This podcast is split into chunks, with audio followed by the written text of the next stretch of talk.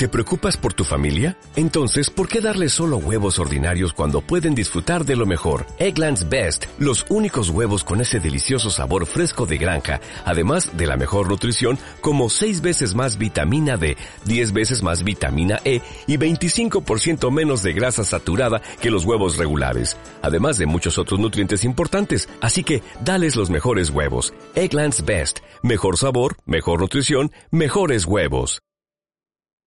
Tengo trabajos, quiz, ya no sé qué hacer con tanto. Ay, no, tengo tantas cosas por hacer. No, mano, tengo cuatro exposiciones por hacer, estoy Tengo muchos estresado. Ahora qué horrible, ni siquiera tengo tiempo estudiar. con el Muchísimos trabajos, demasiado estresada.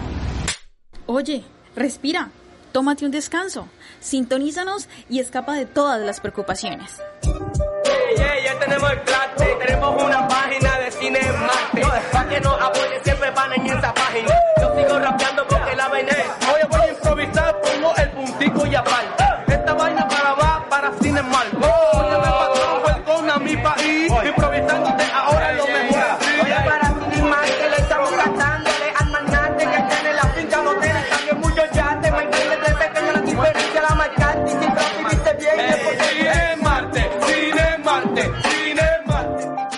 Bienvenidos a Cine Martes al aire, más voces, más historias. Bueno, bienvenidos a mi equipo, ¿cómo están? A nuestro director, Duan, ¿cómo están? Jennifer, Ana, cuéntanos, ¿cómo la han pasado? Bueno, muchísimas gracias primero por eh, volver a encontrarnos aquí. La verdad es que siempre es un placer para mí estar en Cine Martes al aire y más aún en estas temáticas del cine colombiano que pues no es que seas la super especialista en cine colombiano, que me gustaría algún día, eh, pero la verdad es que me encanta hablar sobre el cine colombiano, sus polémicas, sus eh, directores, actores, de todo, porque siento que es nuestra historia y hay que reconocerla para desde allá, desde allí reescribirla y poder decir, uy, podemos cambiar. Claro que sí, Ana, y es que es muy importante como esta discusión de estos temas polémicos respecto a los temas eh, que se tratan aquí en el cine colombiano, en nuestra industria que se ha ido conformando, porque si no discutimos, pues obviamente no podemos, como usted muy bien lo decía, mejorar o cambiar como esos aspectos, esos estereotipos y esos clichés a los que hemos llegado y a esas polémicas también que hemos caído. Entonces también esto nos ayuda a mejorar no solamente a hacer buenas películas, sino a mirar cómo se ¿qué hacen las buenas Sí, películas. también. ¿qué falta? Y justamente discutir teniendo en cuenta el tema del que vamos a tratar hoy, que es las polémicas, que es como el lado oscuro, el lado más oculto de lo que tenemos del cine colombiano, lo que muy seguramente los espectadores no ven normalmente. Exactamente, y yo creo que es un tema que está muy en auge, eh, si recordamos, pues yo no sé la gente qué tan política es, pero hay que tener siempre presente la política, porque como ustedes saben, el Ministerio de Cultura acaba de cambiar, o sea, acaba de, la persona acaba de cambiar y ahí hay un, va a haber un cambio, va a haber un cambio en cuanto a la producción de cine, porque en cuanto a las maneras de producir cine y en las maneras de coincidir el cine y el arte en Colombia. Siempre tenemos que tener en cuenta justamente esos cambios de ministro de Cultura, incluso de ministro de Hacienda, para saber justamente para dónde vamos, a dónde vamos con respecto a las producciones cinematográficas en el ¿Para país. dónde va la ley del cine? Para. Claro. Eh, bueno, de eso les tengo, les, de eso les tengo datos, así que prepárense.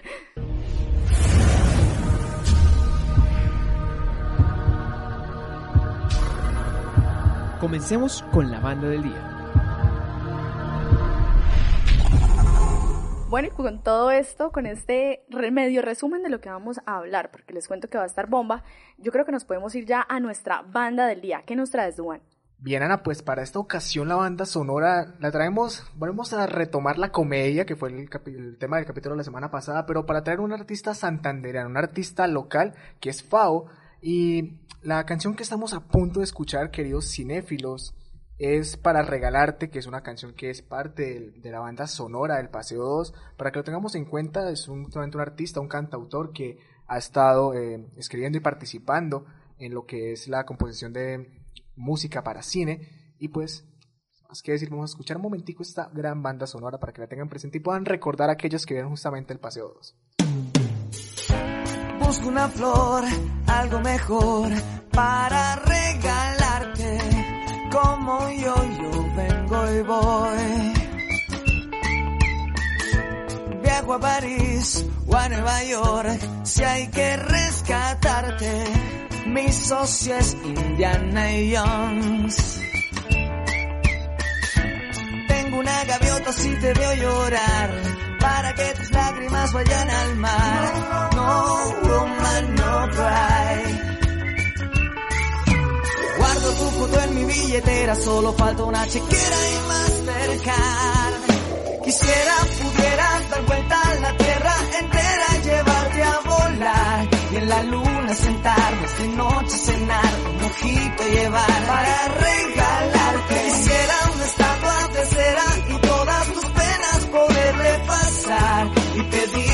a una estrella de mar, un delfín de Aquaman para regalarte. Si fuera esquimal, viajar a Mali en camello y jet ski, no es tan duro si es por ti. Nada de esto yo te lo podría comprar, pero ya conseguí el Twitter de Aladdin y lo voy a llamar.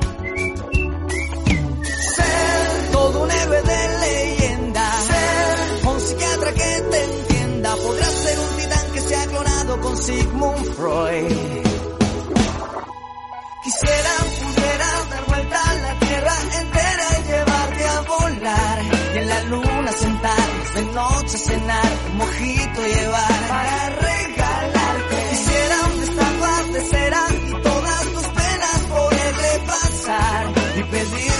a una estrella de mar, un delfín de Aquaman para regalarte. Quisiera pudiera dar vuelta a la tierra entera y llevarte a volar y en la luna sentarnos de noche cenar un mojito llevar para regalarte. Quisiera una estatua de cera y todas tus penas poderle pasar y pedirle un deseo a una estrella de mar, un delfín de Aquaman para regalarte.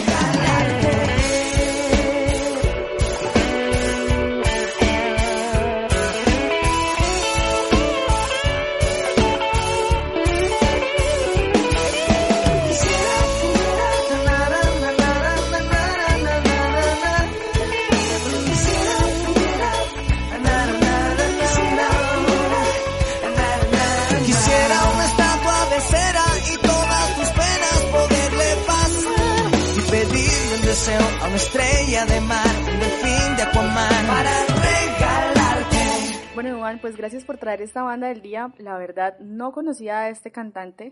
Yo creo que es también una de las cosas que ocurren en el cine en cuanto a la música, que cuando, o más bien un análisis que se podría hacer desde aquí, desde las músicas colombianas, que si no es, no sé, Carlos Vives o si no es eh, tal persona que, que Silvestre Dangond, el que produce la música, pues se queda un poco eh, en, el, en lo regional, ¿no? No conocía a este cantante eh, y también lo relaciono mucho con lo que pasa o lo que ha dejado de pasar, más bien yo creo que un ejemplo que podemos seguir es lo que pasa con la película de Pablos Gallinazos, en las que Sí. la música de Pablos Gallinazos más la música de Edson Belandia, uno creería, uy, se quedó en la región, pero no, media Colombia ya lo conoce. Entonces siento que hemos avanzado en eso. Claro, hay que exportar nuestro talento justamente y en este espacio que tenemos dar a conocer artistas de Santander, artistas locales para que justamente puedan tener una pantalla en la cual se puedan ver, en la cual la gente los pueda conocer. Bueno, y también agradecerte, Duan, porque esto me hace pensar que este tipo de canciones, aunque realmente yo no escucharía esta canción, eh, no la buscaría como, ay, sí voy a escucharla,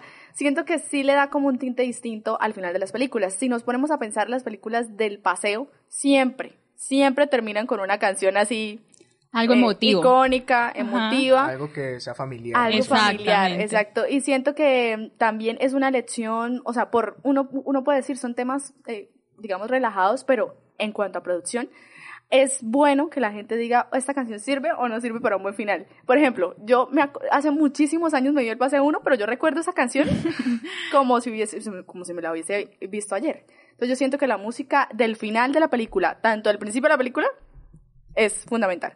Claro que sí, es que también podemos ver ahí una herencia de películas norteamericanas con sus películas de comedia Sí, y cómo sí. las canciones finales, las canciones de inicio y las canciones de cierre son fundamentales pues para de alguna manera generar recordación y pues también como que bueno, esta canción está buena, esta canción la puedo relacionar con la película y trascienda un poco más de lo esperado. Sí, y creo que también es importante justamente usar ese tipo de canciones para dar recuerdos, para que el espectador las relacione, pero aparte que también sirva para mostrar como a cantantes, au- autores justamente que no sean tan pues tan Reconocidos. reconocidos, justamente. Es como una, también lo que comentamos, una ventana para que justamente puedan ser vistos. Exacto, y además hay que, yo le apunto a esta canción que el género es reggae. Digamos, eh, para Colombia, a veces en el cine colombiano, digamos, nos quedamos, o yo he visto que nos quedamos un poco encasillados también en lo tradicional o en lo que no, o la o- el otro extremo, que es como lo pop, que Lo casi no nos, lo popular, que no nos, no nos representa como tal. Pero yo siento que fue arriesgado esta decisión de poner esta canción como reggae. Ahora,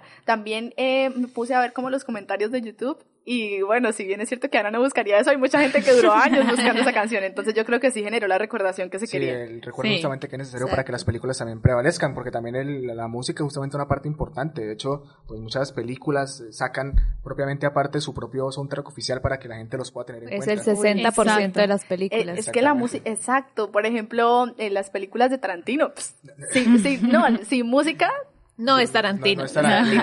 La Aparte, música- Sí, la música que pone también justamente. La música se vuelve esa representación, es decir, a qué película me acuerda y a cuál me representa. Y ahora el tema de la semana.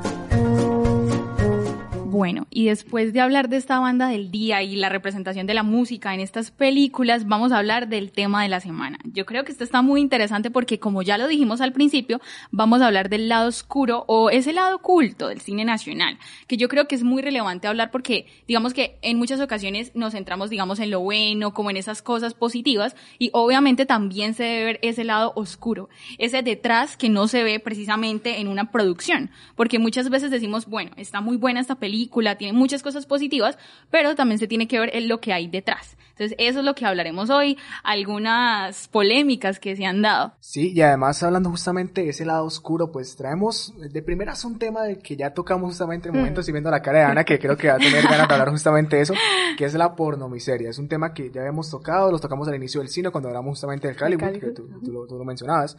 Entonces, claro, para empezar, cinéfilos, vamos a definir qué es la pornomiseria en sí. La pornomiseria, definido justamente por Luis Ospena y Carlos Mayolo, Pues, por los mismos los que justamente iniciaron este, ese movimiento fílmico. Sí, ellos dicen justamente que en los 70 la miseria, lo que era las calles, lo que era la pobreza que se estaba en- enfrentando en ese momento el país, pues se convirtió en un tema importante, importante en el sentido de que se convirtió en mercancía fácil de vender, en mercancía que era fácil de consumir, en mercancía que era se trató de entender que era en su momento cine independiente, pero se convirtió justamente en un instrumento para mostrar y, mostrar y capitalizar sobre las desgracias que está viendo la gente.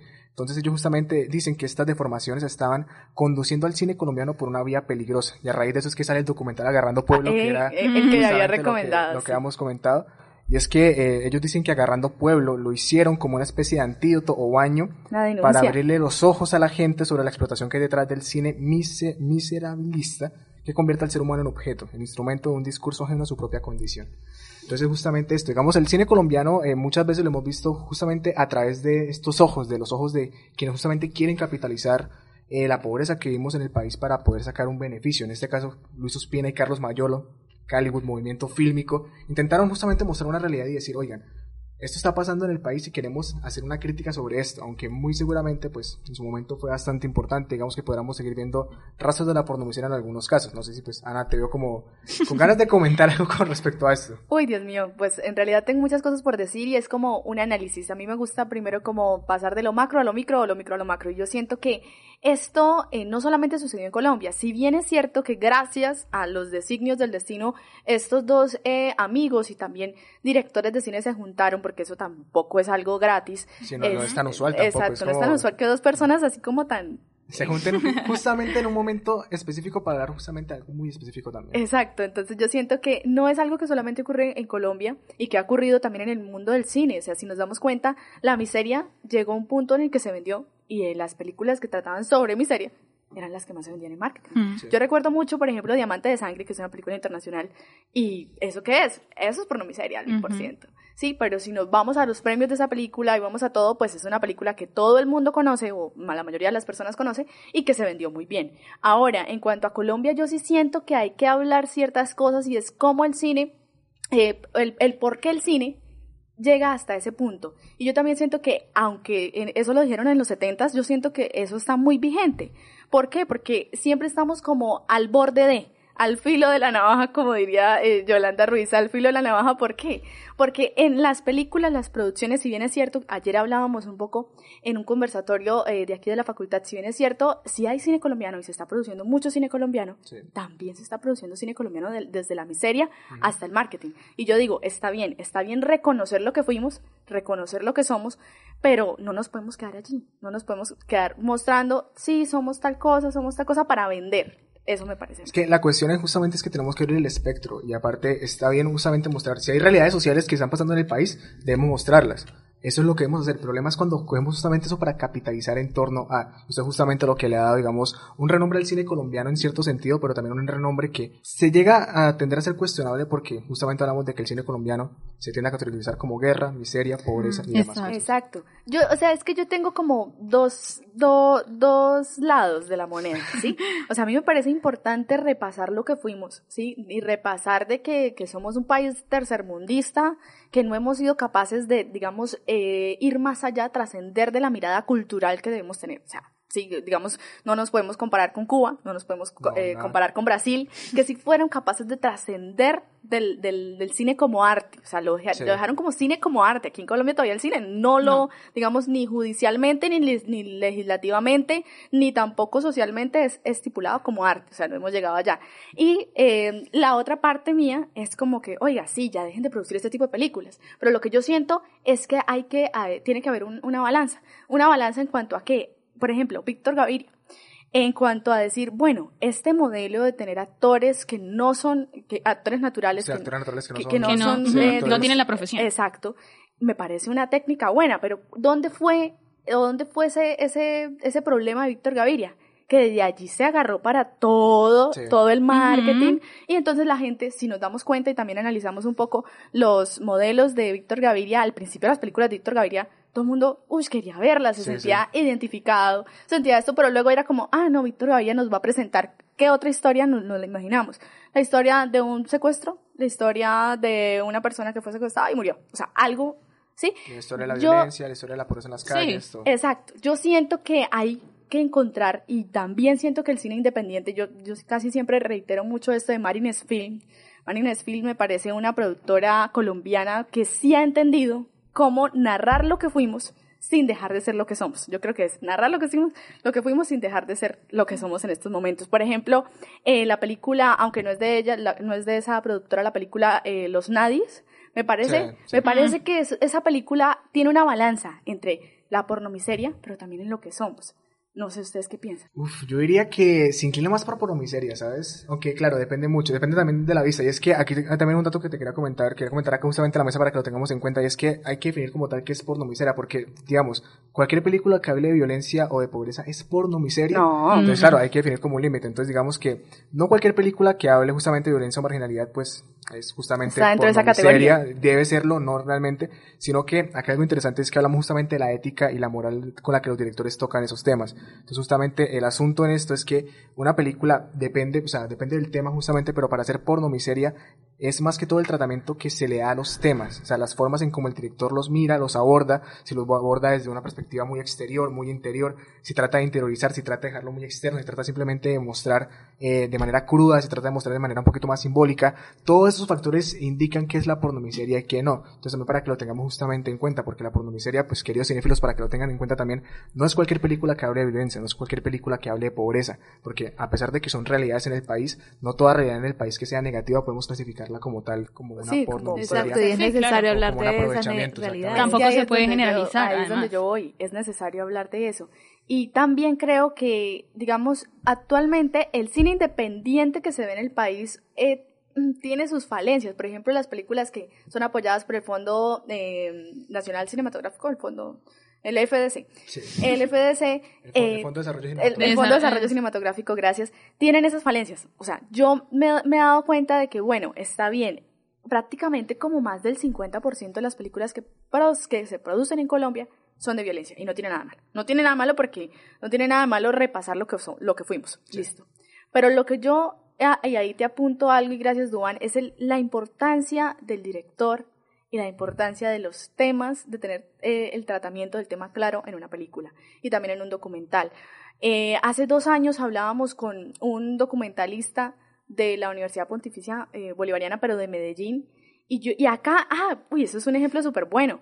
En ese momento, pues si ustedes han dado cuenta, todo esto de la migración venezolana ha estado, o sea, uno, uno es consciente, digamos, de la problemática social, pero uno también es consciente que los sectores del periodismo, los sectores del cine, eh, etcétera, etcétera, de las artes también, a veces se han sacado de ese tema de la migración venezolana para lucrarse. Sí, no, ¿sí? es un tema- es un tema social caliente, a fin de Exacto. cuentas.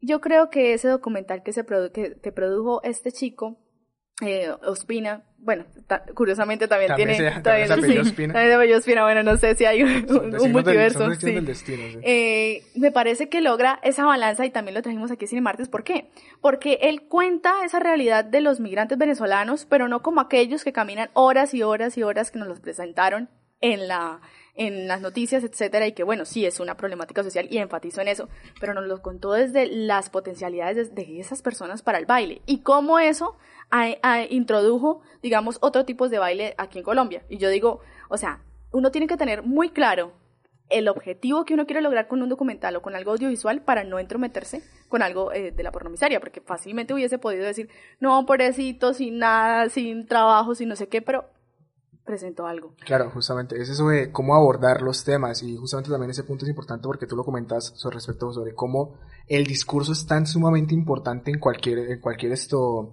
en cualquier ámbito, en cualquier ámbito, sea literario, sea el cinematográfico, sea el visual, el poder del discurso justamente es el que eh, permite que este tipo de cuestiones se hagan, ya sea desde que hablemos de una pornomiseria, hablemos de una película que trata temas de violencia, pero que no necesariamente es pornomiseria, justamente, ya que tú lo comentabas, el, el, digamos, el enfoque que se le da al director es muy, muy, muy importante, eso también es lo que tenemos que tener en cuenta. Y también por eso es que, eh, digamos, hay películas como eh, Rodrigo Bueno Futuro, que la tenemos para la Sin Perderles, Sí. también hablando de eso o La Vendedora de Rosas que la vimos también en nuestro cineclub, justamente esto, pues se llegan a clasificar como pornomiseria según ciertas personas, pero también otros dicen que no lo es, porque depende mucho también del punto de vista que se diga de Víctor Gaviria, que es una persona, pues, digamos que es polémica en el sentido de sobre cómo trata sus películas en cuanto a realidades sociales. Es polémica, pero, eh, o sea, yo tengo, es que yo parezco central en todo, pero en realidad también tengo mis posiciones. Es polémica, pero a Víctor Gaviria hay que sumarle mucho.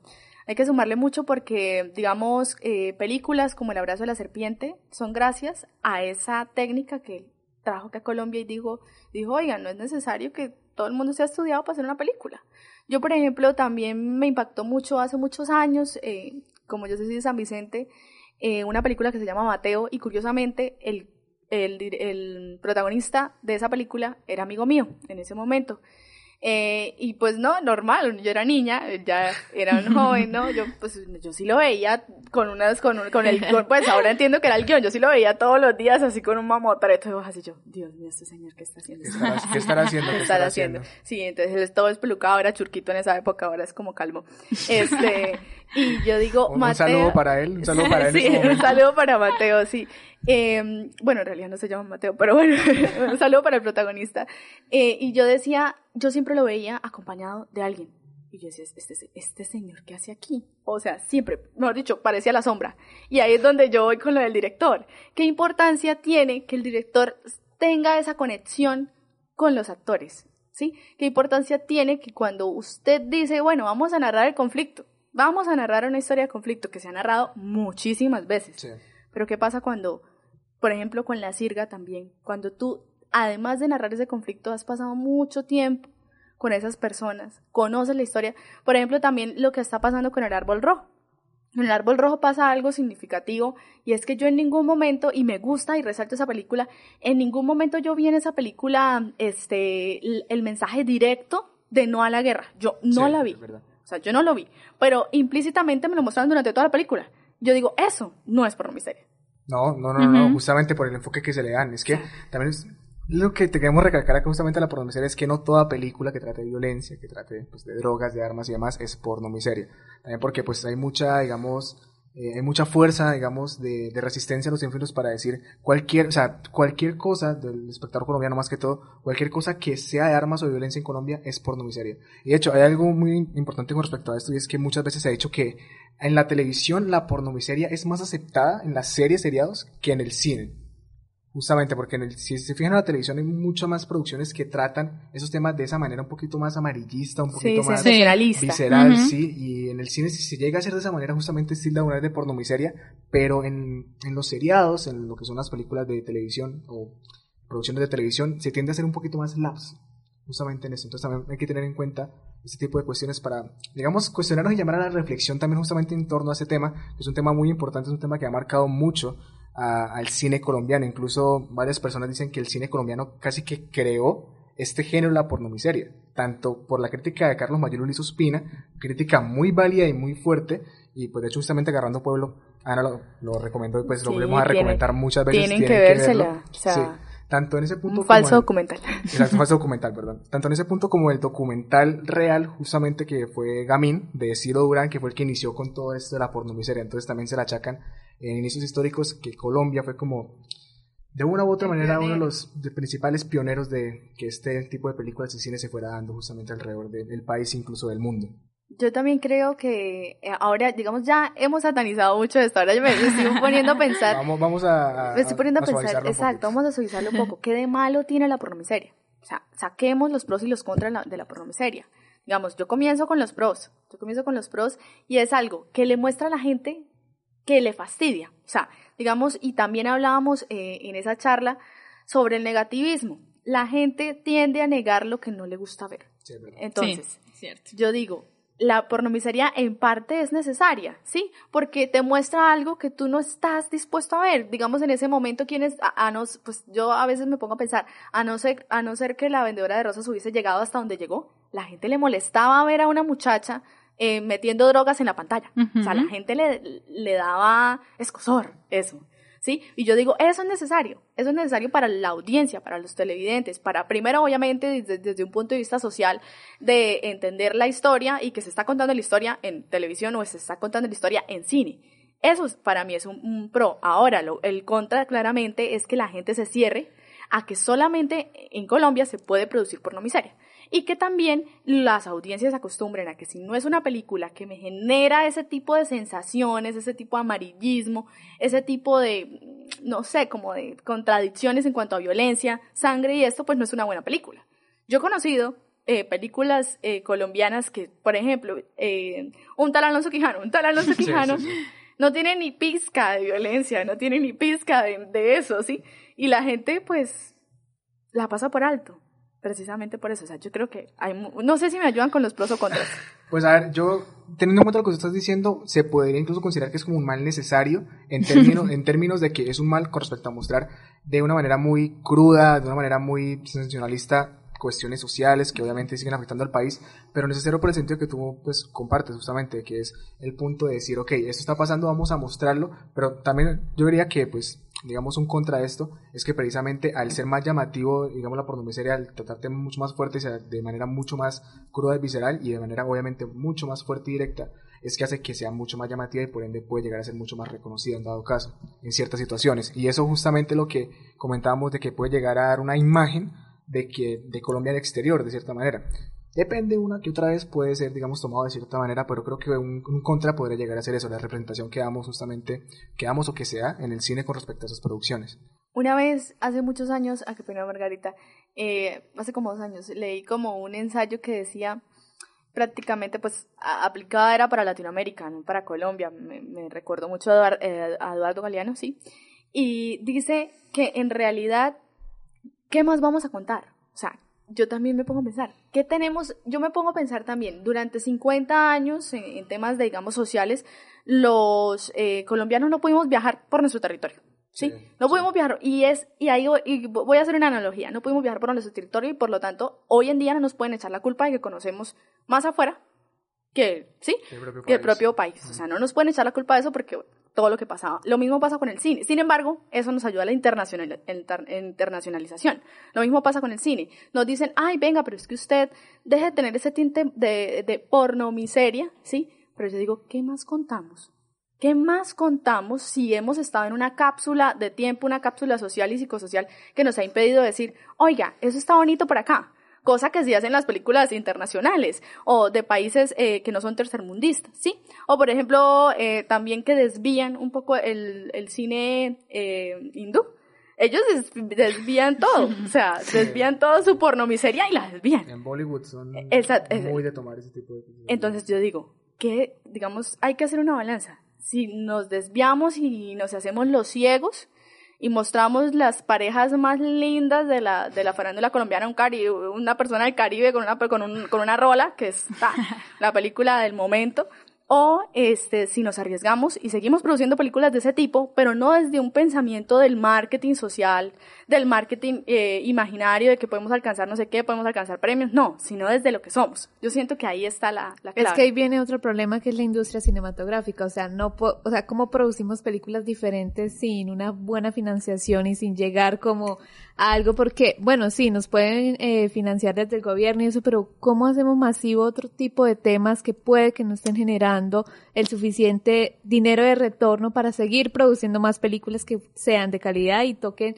tal vez estos temas, pero con otros tipos de enfoques. Eso es lo que también me pregunto yo. Mire que, pues, no, no sé, o sea, no es una respuesta absoluta, pero yo también creo que eh, es una decisión gubernamental, ¿no? Es una política pública que se tiene que, es- que esclarecer. Y que días también escuchaba precisamente en un podcast a la ministra de Cultura, eh, Patricia Cero, la nueva, eh, y ella decía, no, es que es increíble que de todos los ministerios, el que menos tiene fondos es cultura. Cultura. Uy, Y sí, imagínense, total. teatro ni siquiera existía como una, como una categoría dentro del arte. O sea, viendo que desde, desde el teatro nace el cine. O sea, ahí hay una, digamos, también una, un- una problemática. Si nos, si nos ponemos a pensar que estamos en 2022 y hasta 2022 el Ministerio de Cultura colombiano va a introducir como una categoría de arte el teatro. Y el teatro y en el cine, pues ya podemos imaginarnos lo que sigue. ¿sí? Entonces yo creo que esa es una de las problemáticas. Sí, sí están dando dinero, sí están dando dinero y el FDC fue una de las, de las leyes que ayudó muchísimo, la ley de cine, pero... Pero, o sea, ¿hasta dónde la- vamos? La Igual. industria se está quedando estancada. Mm, sí. Por eso. Y además también lo que decíamos de, es que de por sí las características para poder financiar una película ya no está diciendo haga como, o categorice y haga este tipo de películas con estas características, porque es como imposible de alguna manera pensar otro tipo de películas con otras, con otros personajes y otro tipo de historias que no se adapten a algo que me está financiando. Exacto, yo siento que gubernamentalmente deben estar más abiertas, digamos, esas propuestas, pero también es que, uy, no sé, yo también siento como un, no sé si les pasa a ustedes, como algo interno en cuanto al arte, o sea, yo soy eh, partidaria de lo artístico y todo, pero a veces siento que cuando la gente se libera mucho en el arte, eh, qué es lo que pasa, digamos, en esto del cine, y dicen no, y, y lo que yo he visto es que en el FDC dicen, hay unas, es- eh, unas estipulaciones muy serias de que las películas que se tienen que producir tienen que, eh, al menos, dar a la memoria histórica colombiana, estar con este, o sea, tener como un, una cohesión con algo histórico, ¿sí? Sí. Entonces yo digo, por un lado está bien, porque estamos repasando la historia, estamos re, sí, recordando, Recuperando. recuperando, estamos a- aportando al patrimonio histórico cultural, pero ¿qué pasa con la cosa que no cumple con eso?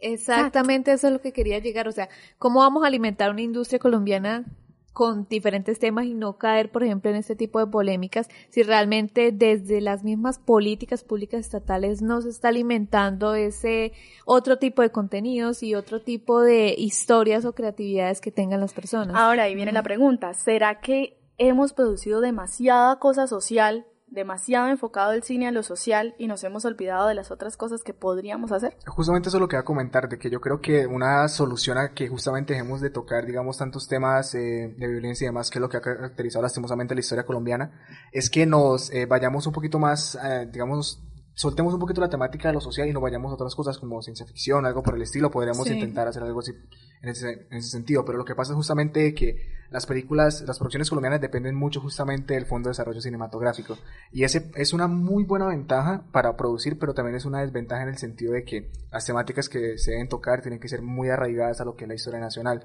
En cuanto a eso, eh, lo que están, estaban comentando ahorita, eh, hay que pues resaltar que la visión que ustedes comparten es muy, muy eh, similar a la que comentábamos de Sergio Cabrera en, en- en programas anteriores, justamente ver al cine como un arte y que el Estado justamente tiene la obligación de proteger ese arte. Como estado que es. Y también, pues, aquí, digamos, para confrontar un poco las visiones, no sé si, si, si recordarán que en capítulos anteriores hablamos justamente de lo que decía Dago García y todo su, digamos, su convito con respecto a producir películas taquilleras. Y es que... producir Ah, con la comedia, sí. Con la comedia. Es que producir tiene- hay derecho. Sí, o sea, producir películas que sean lo más taquilleras posibles para, primero, pues brindar entretenimiento a, a los colombianos y, financiar también y sus financiar propios sus proyectos que sean más de autor. sean- exacto, que sean más Claro. distintos. Entonces, claro, aquí en Colombia lo que pasa es que las producciones, esta es una eh, polémica bastante grande, es un lado bastante oscuro y oculto justamente del cine y es precisamente que eh, las producciones dependen mucho de un fondo de desarrollo cinematográfico que, de hecho, si el propio público no apoya justamente ese tipo de películas también es muy complicado. Y entonces, claro, las iniciativas privadas, a no ser que justamente sean de mano de Caracol Televisión, Dago García Producciones, Dynamo y todas estas grandes productoras que tenemos en Colombia, pueden llegar a quedar muy estancadas. Y la manera que no queden estancadas es produciendo cosas que a la gente le interese ver, que van muy de la mano con justamente la historia nacional y todos los temas, porque es lo que el Fondo de Desarrollo Cinematográfico también ayuda a producir. Entonces, es una disyuntiva muy interesante, justamente, para que quede la reflexión, cinéfilos. Sí, igual eh, la introducción de nuevos temas también obviamente tiene varias complejidades y entre esas lo que ustedes decían, la financiación del, de digamos de todas estas entidades, pero también como ya lo hemos abordado, la complejidad de las audiencias. O sea, es que esto no se puede dejar atrás. Total, o sea, yo en estos momentos estoy así como pensativa y sí, o sea, Mayolo tenía toda la razón, pero si Mayolo estuviera aquí conmigo, yo le digo, bueno, si usted me dice que no produzca ese tipo de cosas, produzcame otra cosa. Produzcame una otra Mira cosa a ver cómo le hace. Mira a ver Sí. cómo le hace. Es lo mismo que pasa en la literatura. Tanto que nos, mejor dicho, nos martillaron acá con la literatura de que sí, que solamente éramos realismo mágico, que solamente Que nos- los clásicos. que los clásicos, que tanto que critican a la María, por ejemplo, que nunca lo he entendido. Nunca he entendido por qué critican a Jorge Isaacs. Nunca lo he entendido. Si digo, ¿qué más vamos a contar si somos un país rural? O sea, ¿qué más? No sé, usted qué quiere que ve- vea cosas por allá navegando, nada, o sea, no lo entiendo, ¿sí? Es algo, es completamente distinto. Por ejemplo, eh, y también, pues me la he pasado haciendo analogías, pero la gente piensa que aquí en Colombia se debió producir, no sé, el viaje a la Tierra, eh, el- la vuelta al mundo en 80, en 80 días, En 80 en 80 días, sí. días, o eh, estas cosas eh, de ficción. Y yo digo, donde nosotros hubiésemos estado en otro contexto, muy seguramente hubiésemos podido producir este tipo de cosas, pero no hemos sido capaces. Ahora que las cosas están cambiando, eh, me he dado cuenta que hay pues otro tipo de películas. Por ejemplo, esta Tundama, no sé si la conocen. No, no, no suena. Es una película mm, eh, animada sobre el cacique Tundama que de hecho se produjo aquí en Barranca, aquí al ladito de nosotros. Yo digo, esto es una nueva, aunque prácticamente obviamente tiene esa ese sesgo de historia y todo, pero es una nueva una nueva forma de contar lo que fue Tundama, ¿sí? Entonces, no sé. No, e incluso también están pues películas como Gordo, Calvo y Bajito que son... Ah, bueno, Mm, como de sí. ese tipo, como Sí, de que ese son, tipo. se traen un poquito, también está, por ejemplo, eh, digamos, Pura Sangre, que películas que hemos recomendado acá, también Llanto Maldito, que son como propuestas distintas, y Llanto Maldito es actual, es el del año pasado, que son propuestas de terror. Entonces, claro, vamos mirando qué otras cosas podemos hacer acá justamente en Colombia. Creo que podemos ir justamente ligándonos, pero si se fijan, muchas de esas películas son iniciativas privadas, que lo cual es justamente lo que, precisamente, digamos, el mercado de lo privado es bueno en el sentido de que obviamente permite producir y permite dar muchas más películas, pero está ligado justamente al sector comercial. Uy, sí, pero, uy, es que también me acordé, justamente esta mañana llegué tarde a clase, porque, este, bueno, algo usual en mí, pero esta mañana llegó un poquito más tarde, porque iba entrando y una chica dice, no, yo tú conoces el, el auditorio, no sé qué, y yo, sí, sí, yo te llevo. Y vamos a ver que ella era productora audiovisual de acá, de la UNAP, ¿sí? Y mientras el camino corriendo, ta, ta, ta, me dice, no, es que, este, pues a veces a uno lo mandan de periodista. Y yo, ah, bueno, sí, ¿tú qué has hecho? ¿Qué has hecho en la industria? dice, no, ahorita estoy haciendo algo con víctimas. Y yo digo, está bien, te, re- te respeto eso, te respeto eso desde un punto de vista social, desde un punto de vista de la investigación que se tiene eh, y que se debe tener con todo esto de la Comisión de la Verdad y todo. Pero también es que yo creo que los cinéfilos y pues las audiencias cinéfilas y también las personas que están dentro, de la industria cinematográfica deben entender que hay que contar cosas de manera distinta.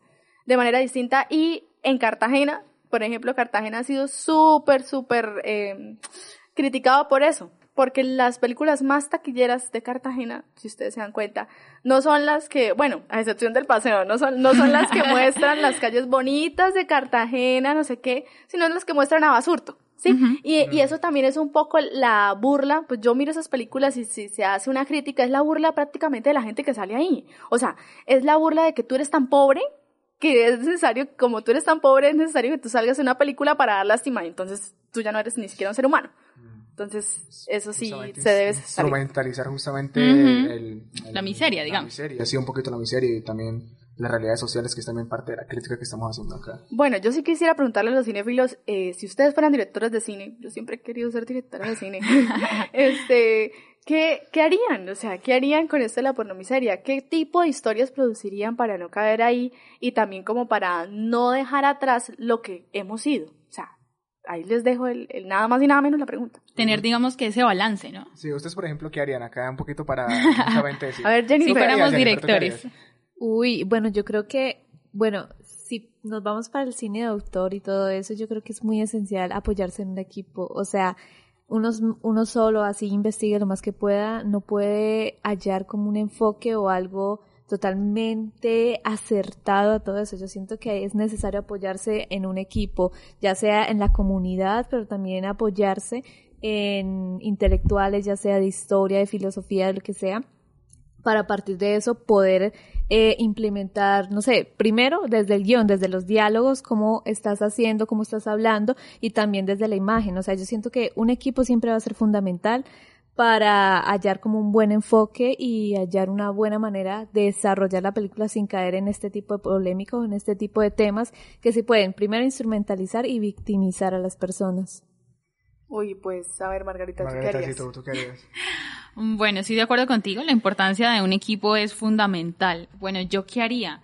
Pues no sé, yo siento que mm, ese balance sería muy importante. O sea, lo que decíamos, digamos que la pornomiseria, desafortunadamente diría yo que en cierto mo- momento es, digamos que se debe tener, ¿sí? O sea, se debe hacer porque lo que tú decías, no debemos olvidar lo que hemos sido, lo que fuimos.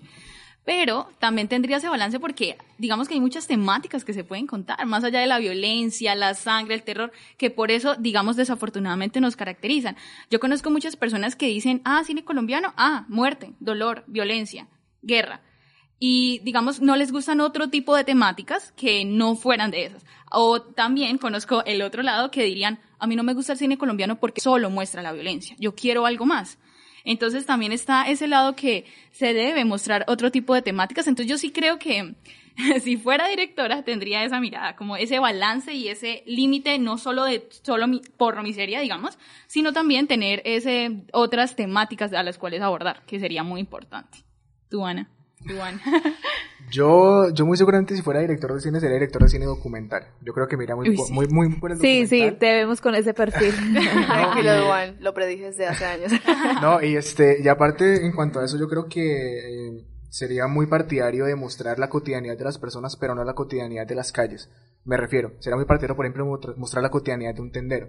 Lo digo porque, por ejemplo, mis, mis papás son tenderos justamente, y para un proyecto de, pues, de, de acá a la universidad hicimos justamente una especie de, de, de ficción documentada extraña, pues, algo más o menos raro.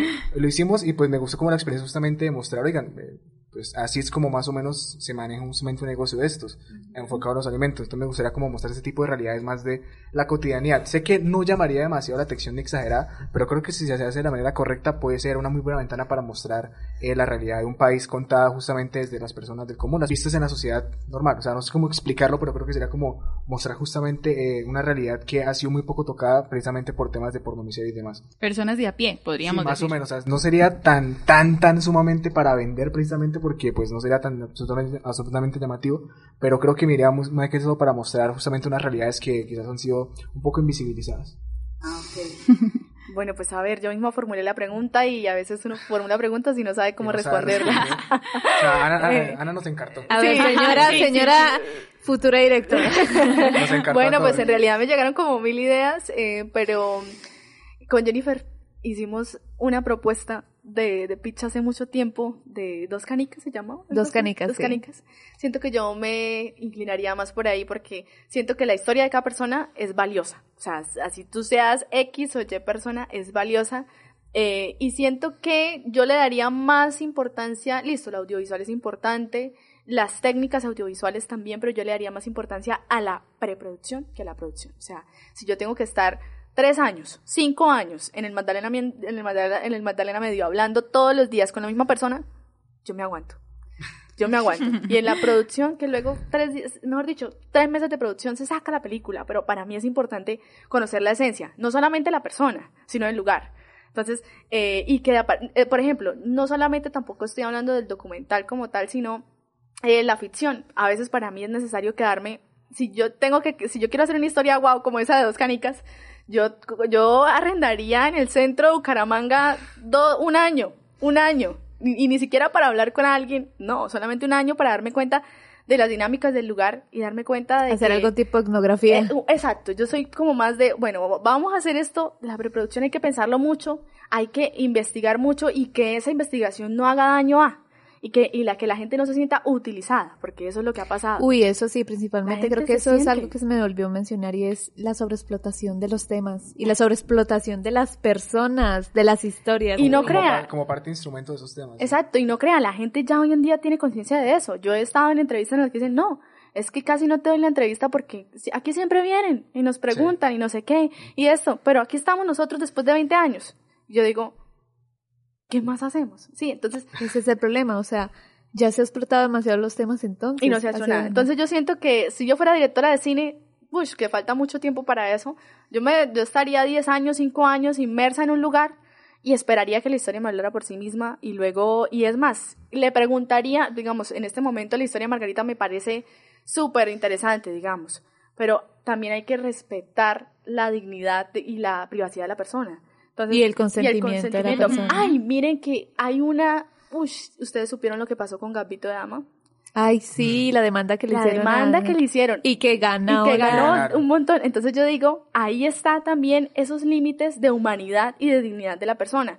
Yo, a mí me parece fantástica la historia de Duano, la fantástica la historia de Margarita, y puedo estar cinco años con ellos, hable y hable, hable, cuando me dicen, no, Ana, es que yo, yo no quiero que me utilicen ni para ficción ni para nada. Y es que sí, esa es la palabra, utilizar. ¿Sí? Entonces yo la tengo que respetar. Ya, uh -huh. eso haría yo. Eso me recuerda el documental de Toro. Ah, sí. como Toro. Y está ganando muchos premios. Además. Bueno, gente, sí. véanse Toro. Véanse Toro que es, es documental, documental. Y creo que está muy relacionado también con el tema. O sea, con el consentimiento y también. Con sí, la no pornomiseria. Y la dignidad de la persona. Bueno, después de hablar un poquito de esto de Toro, la invitación en este programa como tal que estuvo muy conversado y yo siento también que es necesario, es primero para que ustedes se den cuenta de qué tipo de películas están consumiendo y para ustedes si es buena o mala la pornomiseria y también, o sea, yo siempre los invito a crear, o sea, si ustedes sean comunicadores, administradores, etcétera, etcétera, uno siempre tiene esa vena artística, esa, esa vena creadora que le dice, bueno, de pronto esta historia puede funcionar. Entonces, para que se pongan a pensar en ese tipo de historias que pueden construir y que, pues, ojalá no hagan parte de ese oscuro del cine colombiano. Y si hacen parte, pues apoyen la parte de luz del cine colombiano. Bueno, sí, también. Bueno, y después de esta invitación que nos hace Ana, invitamos a todos nuestros seguidores a que nos sigan en Instagram como arroba cinemartesupv, en Facebook como cinemartesupv, en iTunes como cinemartes al aire, en Spotify, en Archon y en todas las plataformas porque siempre estamos muy pendientes de ustedes para que nos comenten y nos digan todas estas preguntas que les hacemos aquí en el programa. Y estas son las imperdibles. Bueno, llegamos a la sección, mi favorita, siempre lo diré. Acá también en la mesa de Cinemarta nos gusta bastante justamente recomendar películas. Ya habrán notado, mientras estamos hablando recomendamos bastantes cositas. La sí, sección sí, favorita sí, de Cinemarta. De yo, todos. yo estoy muy sesgada porque cada vez que hablo digo una película, digo una cosa, entonces... Sí, sí, sí, Ana, deberías relajarte un poquito con recomendar y guardarte para acá. Me toca guardar para eso, la próxima. bueno, y para empezar con pie derecho justamente estas recomendaciones, tenemos, pues por mi parte voy a traerles Visa USA, que es una película colombiana cubana, justamente mencionó también lo que decía Ana de que el cine cubano también influenció bastante, pues acá tenemos una película de 1986 dirigida por Lisandro Duque, que habla justamente de, ya se imaginarán por el título, de Visa USA, de, de un chico de Adolfo. Ay, Visa USA. Uy, buenísima esa película. Que justamente sueña con vivir en Estados Unidos, con irse justamente. Es una temática que de hecho, no sé si ustedes lo consideran así, pero creo que está muy, muy arraigada a los contextos actuales. Obvio, de, es el sueño americano. sí, literalmente claro. el sueño americano. Y que sigue en vigencia. Sí, claro, claro. Y ahorita justamente esto, las tasas de inmigración han aumentado incluso en Colombia. Tanto eso por... Uy, eso es eso muy también cierto. Escuché. Oye, sí, eh, pero eso también es por el liberalismo que se ha dado, digamos, claro. de cambio de Trump a, a, a Biden. A Biden. Uh -huh. o sea, Claro, pero entonces justamente es una película que también permite ver una visión que se tenía en aquel momento, en el 86, con respecto al sueño americano, que incluso puede estar muy relacionada con la visión que se tiene actualmente, o incluso puede ser bastante, eh, diferente con respecto a estas situaciones. Eh, pues el cast está bien, está Armando Gutiérrez, Marcela Agudelo, Vicky Hernández, Elio Fernández, Lucy Martínez, que son actores más o menos reconocidos de la época, son, Sí. lo hacen un bastante bien en la un película. reparto interesante, ¿no? Sí, es, pues en realidad son buenos. Sí, sí, sí. Es una película que de hecho fue también justamente financiada por Focine en su momento, que era, Que era, ahora es el FDC. que era el FDC del momento, digámoslo así. Y pues bueno, también es un drama, es una, eh, digamos, tragicomedia más o menos, en cierto sentido. Entonces, pues nada, cinéfilos, le vamos a con, con el trailer para que la puedan escuchar y la pueden ver por RTBC. Y de RTBC y gratis por RTBC. Entonces, Como dice Ana, nuestro Netflix colombiano. Colombiano. Entonces, cinéfilos, escuchen el tráiler. Usted debe irse a estudiar a una universidad. Usted sabe, papá, que yo me quiero ir para Nueva York. Música, los discos que usted encontrará en nuestra sección número 8, con ritmo y sabor. Música caliente, ajá. Adolfo, te llegó el telegrama. ¿Cuál telegrama? El consulado, pendejo. Hola, ¿para dónde van tan temprano y de maleta? Adivine y le digo. No creo que para Estados Unidos. Para Nueva York. Luché como varón para vencer y pude conseguirlo, alcanzando mi anhelo de vivir. Señor Adolfo Gómez. El hombre me dijo que... ¿Por qué no sacaba primero la licencia de locutor? Y que después pidiera una visa de residente. Te negaron la visa.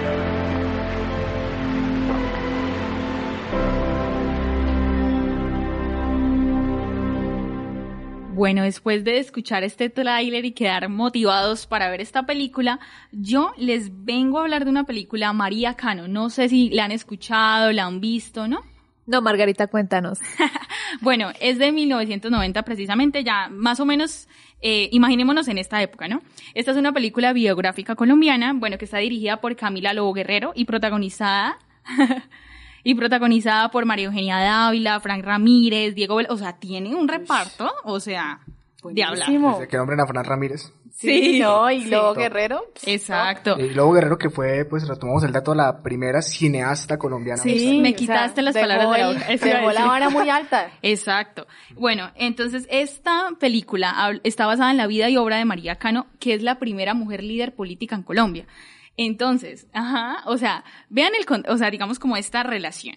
Que la primera directora que sea Camila Lobo Guerrero, sí, eh, y haya, deja- haga- haya dejado esta vara tan alta, presente esta película con la primera líder política en Colombia, que es María Cano. Obviamente, pues en medio de todas estas, digamos, problemáticas y todo, ella lucha por defender los derechos fundamentales y todo. Entonces, es esta vida de esta mujer que en medio de esta época, 1990, como ya les comenté, eh, lucha y dice, bueno, ¿qué, ¿cuál es el papel de las mujeres en Colombia? Bueno, obviamente en la sociedad y en Colombia. ¿Qué tenemos nosotras para aportar, sobre todo en la política?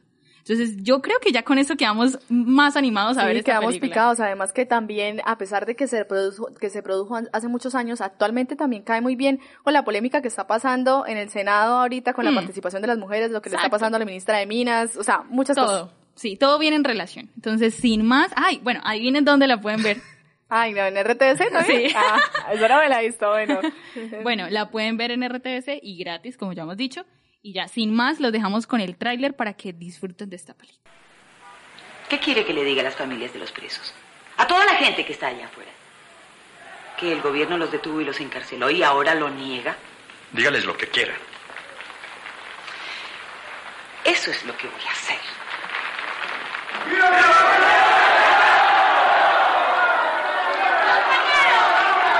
Compañeros, exigimos una decisión que ponga fin a la detención arbitraria de numerosos dirigentes obreros, campesinos e indígenas en las prisiones del país. Y puesto que conocemos los derechos de la oposición, si el gobierno oficial insiste en negarle las libertades al pueblo, este sabrá tomárselas.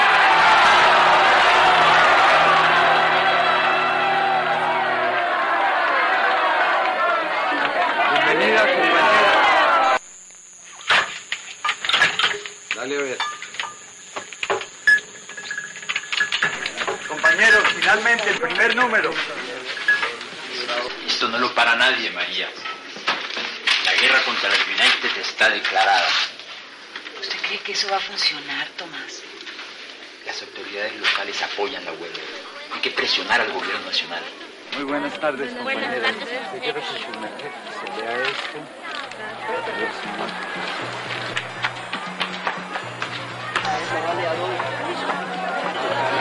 La policía ya viene. Ya, ya, vamos, vamos, señor.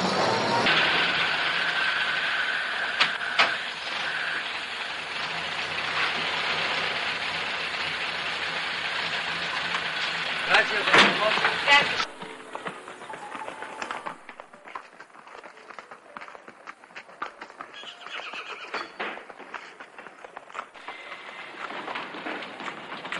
está María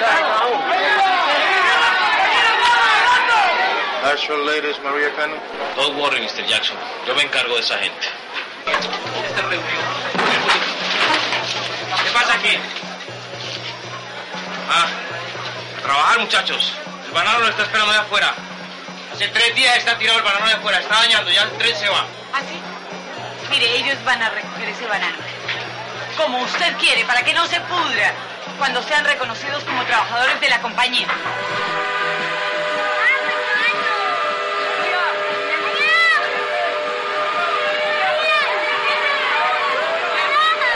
Hecho no es hacer una huelga, el hecho es ganarla. Compañeros, vamos. Andando, andando. Ya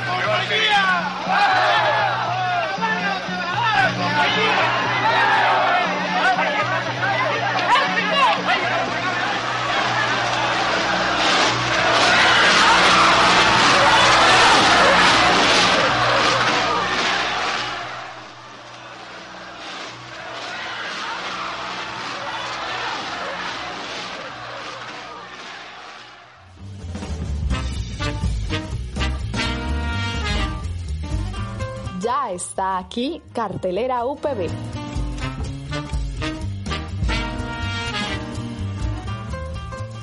Y bueno, cinéfilos, en cartelera UPB esta semana tenemos Monos de 2019 de Alejandro Lanus, una película que también ya hemos recomendado, una película que los cinéfilos del Cineclub justamente votaron para poder ver. Es una película muy, muy, muy interesante, porque de hecho pues plantea de una visión, eh, digamos, bastante peculiar lo que justamente fue el conflicto en Colombia. Es una película también que se centra mucho en, digamos, en una parte que eh, a veces se toma justamente como los, los malos del paseo, por así decirlo, como justamente las guerrillas, pero se centra justamente en ver las dinámicas sociales que pasaban, las dinámicas de relaciones interpersonales que pasaban en esos grupos, sobre todo con personas jóvenes, Ujú. con gente que se veía inmersa, que también en cierta manera eran víctimas de ese conflicto.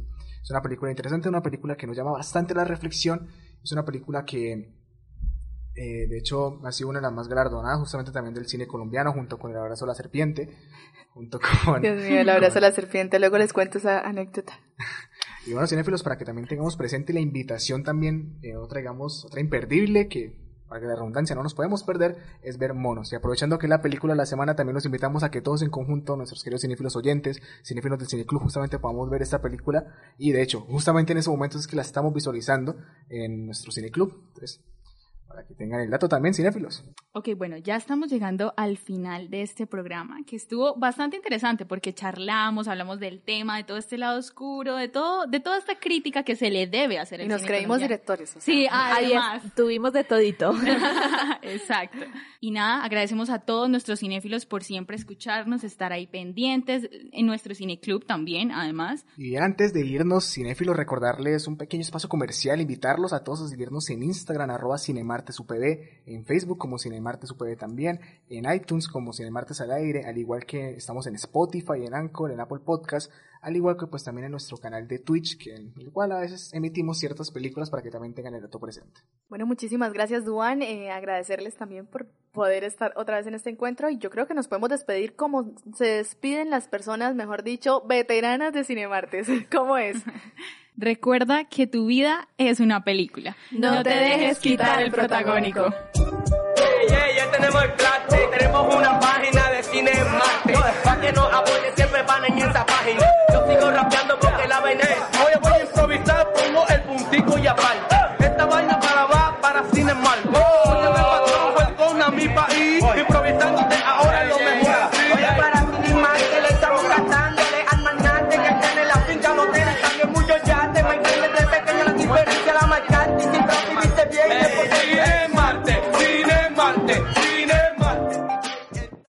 O'Reilly Auto Parts puede ayudarte a encontrar un taller mecánico cerca de ti. Para más información, llama a tu tienda O'Reilly Auto Parts o visita oreillyauto.com.